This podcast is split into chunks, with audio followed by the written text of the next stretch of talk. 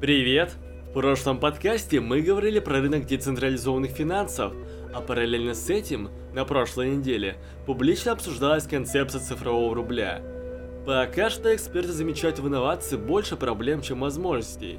И все это для бизнеса. Но тогда возникает главный резонный вопрос. Чем цифровой рубль будет полезен, и есть ли у него какие-либо дополнительные фичи для какого-либо сегмента целевой аудитории? Об этом в нашем сегодняшнем подкасте.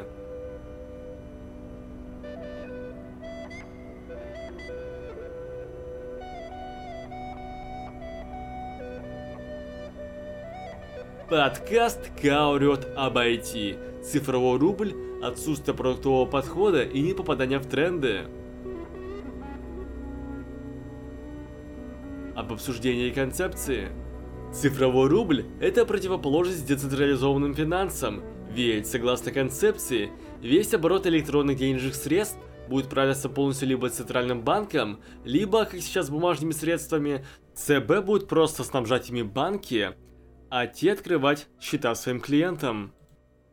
Второй вариант нравится банкам больше, ибо в первом случае Банк России создает определенную платформу для регулирования обращения валюты и сам открывает цифровые кошельки всем клиентам.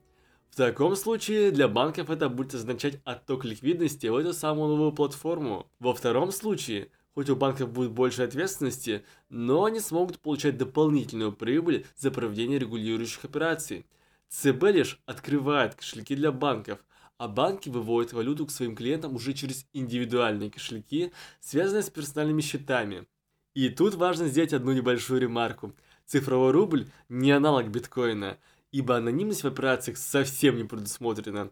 Но дело не только в анонимности, ведь если стойкость блокчейна обусловлена тем, что сами участники переводов валют обеспечивают стабильность экосистемы без какого-либо необходимости наличия регулятора – то в случае с цифровым рублем ЦБ придется очень сильно напрячься из-за валютной нагрузки. Причина?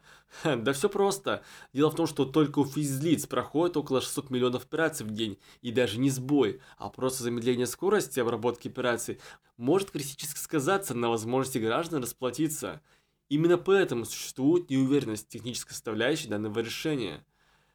Цифровой рубль одновременно и подхватил тренд, и не попал в него – Увы, но лишь 24% банкиров поддержали подобную концепцию и смогли выделить в ней превалирующее число конкурентных преимуществ. Теперь о преимуществах и недостатках. И вот анонимность некий краеугольный камень, цепляющий потребителя, что любит криптовалюты. Цифровой рубль не пытается быть криптой, но его, тем не менее, с ней сравнивают. И это не случайно, ведь отсутствие анонимности подразумевает под собой вовсе не отсутствие, а наличие – наличие кое-чего другого в лице контроля, что отталкивает людей от использования подобной технологии. Когда в мире активно обсуждаются тренды DeFi, свободных децентрализованных финансов, они кажутся в глазах потребителя более этичными в противовес жесткому и в ощущениях будто бы со стороны государства недоверчивому к собственным гражданам контролю. В конце концов, все это и создает подобное скептическое отношение потенциальных потребителей. И дело не в том, что и сейчас есть обычные банковские переводы, которые позволяют все слить по запросу. Главная проблема – это ассоциация с криптовалютой и трендами, создаваемыми лидерами блокчейн-индустрии. Подобный неучет и отсутствие продуктового подхода к технологии – неверная дорога, и как бы это ни звучало забавно, создателям подобных инициатив стоило провести глубинное интервью с потребителями и нарисовать банальный CGM, то есть путь клиента, чтобы понять, какие месседжи и коммуникации использовать для общения с конечным потребителем, а также при помощи каких средств и в какой последовательности все это нужно применять. При желании создателям такой концепции можно было отметить, например, что страховым компаниям будет проще идентифицировать пользователя, благодаря чему снизится задолженность и издержки на содержание гидских каналов в отдаленных районах. Или, как отметил директор стратегических проектов Яндекс Такси, нам хочется, чтобы пассажир, закрыв дверь такси, рассчитался за услугу автоматически, ибо сейчас процесс затягивается во времени. Цифровой рубль и его инфраструктура поможет проводить транзакции в реальном времени или близко к нему. В отношении самого государства применение цифрового рубля позволит автоматически отслеживать движение денежных средств, что выделяемо в рамках государственных контрактов. Главная цель – запретить использовать выделяемые средства на нецелевые задачи. Но это лишь пример пары отраслей, которые необходимо в дальнейшем расширять и правильно транслировать обществу. Конечно, при этом не забывай о текущих проблемах продукта и ни в коем случае не обязывай граждан пользоваться данной технологией, а лишь давать им выбор между печатным вариантом и цифровым. Итак, что из себя представляет продукт для потребителя? Продается экономия времени за счет более быстрого способа оплаты, и одновременно в глазах потребителя пока что подобное преимущество не считывается – Главная проблема, указанная ранее, это техническая способность обработки огромного количества транзакций. На практике с этим могут быть большие проблемы. Главная функция продукта – упростить жизнь потребителю. Какая у продукта целевая аудитория? B2B – бизнес, заинтересованный в снижении времени оказания собственных услуг. B2C – люди, заинтересованные в наиболее ускоренном варианте перевода денежных средств. И B2G – Государство заинтересовано в контроле денежных операций в целях предотвращения ухода от налогов и осуществления теневого бизнеса.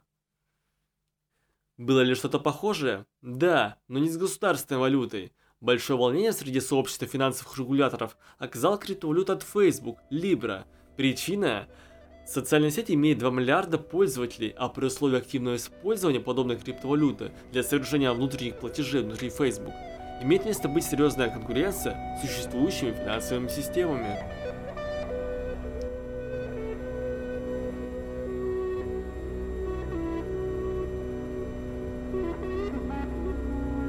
Переходим к следующей теме нашего подкаста. Кажется, последний месяц переполнен горячими IPO. Чего только стоит сервис краткосрочной аренды жилья Airbnb с повышением цен на акции перед выходом на биржу. Но особенный интерес вызывает Wish, приложение для электронной коммерции, что отслеживает действия клиента, а позже благодаря этому адаптируется под его запросы. Такую фичу использует и Amazon, а это является его главным конкурентным преимуществом. Wish – это клон гиганта e-commerce, а главный месседж, что продукт пытается донести перед предстоящим IPO – мы как Amazon, только для людей. Интересное позиционирование, ну и хороший повод поговорить о том, чем же продукт отличается от такой компании, как Amazon? Виш. О том, как конкурировать с Amazon. Позиционирование продукта. Согласно различного рода источникам, Виш хочет изобразить из себя патриотичную альтернативу Amazon. Перед IPO позиционирование компании обрело более явный фокус. Виш видит себя как сравнительно лучший вариант для 60% семей США – не имеющих достаточно много денежных средств для перманентных растрат в интернет-магазинах. Судя по словам Виш, это экономные клиенты, и они, будучи такой специфичной целевой аудиторией, не могут позволить себе Amazon Prime и зачастую готовы ждать целую неделю и более, но только для того, чтобы заплатить значительно меньше. Ну, в любом случае, скоро мы узнаем, много ли купят акцию Виш после выхода на публичный рынок. Почему Виш так оптимистичен? Во-первых, люди явно все еще открывают для себя сущность данного продукта. По данным Sensor Tower, мобильное приложение Wish было загружено 9 миллионов раз в прошлом месяце, что явно больше по сравнению с 6 миллионами загрузок у Amazon. Да и в целом, в 2019 году Wish был 16-м самым загружаемым приложением. Согласно проспекту эмиссии компании, более чем 100 миллионов активных пользователей ежемесячно в более чем 100 странах сейчас совершают покупку 500 тысяч продавцов – которые продают около 150 миллионов товаров на платформе Wish. Одни товары являются простыми и несовременными, а другие вполне себе брендовые. И это не случайно, ведь ранний фокус Wish был сосредоточен почти исключительно на дешевых товарах. Здесь нужно понимать, что Wish всегда работал с небрендовыми торговцами, в основном в Китае, которые не имеют маркетинговых затрат, встроенных в продукты, и любят платформу, потому что она позволяет им бесплатно привлекать новых клиентов, не разрушая их существующий рынок о модели дистрибуции. С начала 2019 года Wish начал сотрудничать с десятками тысяч малых предприятий США и Европе, которые запускают свою продукцию и торгуют своим складским пространством для доступа к клиентам Wish. Особую привлекательность для таких предприятий создает тот факт, что Wish будет платить владельцам магазинов еще больше, если не смогут доставлять заказы непосредственно на дом клиентов. По данным Forbes, подобные партнерские отношения обеспечили Wish недорогую дистрибуторскую сеть практически в одночасье. И это очень крутой конкурентный ход, ибо Amazon, не способный разрушить круглосуточные магазины, теперь пытается вытеснить их своими собственными фирменными магазинами, в то время как Wish помогает им процветать. И это более облегченная модель по сравнению с Amazon. у Wish нет никаких складов. Компании не нужно покупать или содержать ни парк самолетов, ни огромное число грузовиков. Но тем не менее, компания все еще далеко до гигантов электронной коммерции. В то время как компания демонстрирует умеренный рост выручки, ее заявки также показывают устойчивые убытки, частично обусловленные ее маркетинговыми расходами. Компания активно осваивает новые географические регионы по всему миру, но по-прежнему сильно зависит от китайских торговцев. Чтобы решить эту проблему, компания, как сообщается, начала все чаще сотрудничать с большим количеством американских и европейских ритейлеров, в том числе с теми, у кого есть избыточные запасы или возвращенные товары, которые крупные ритейлеры хотят разгрузить, а также с теми, кто хочет продать восстановленную электронику. Также Виш всегда страдал от проблем контроля качества, которые ему еще предстоит полностью решить, есть даже каналы YouTube, которые посвящены тому, как выглядят продукты Wish в реальности в сравнении с тем, как они представлены онлайн. Wish работает над тем, чтобы ликвидировать этот пробел, а также борется с откровенным мошенничеством на платформе. Поэтому, как видите, у платформы есть как плюсы, так и минусы. Что из себя представляет продукт для потребителя? Для B2C продается дешевый аналог Amazon, для B2B продается дополнительный способ заработка в лице альтернативы предложениям Amazon. Главная функция продукта – ощутить выгоду от выбора сервиса. Какая у продукта целевая аудитория? B2C – люди, желающие сэкономить.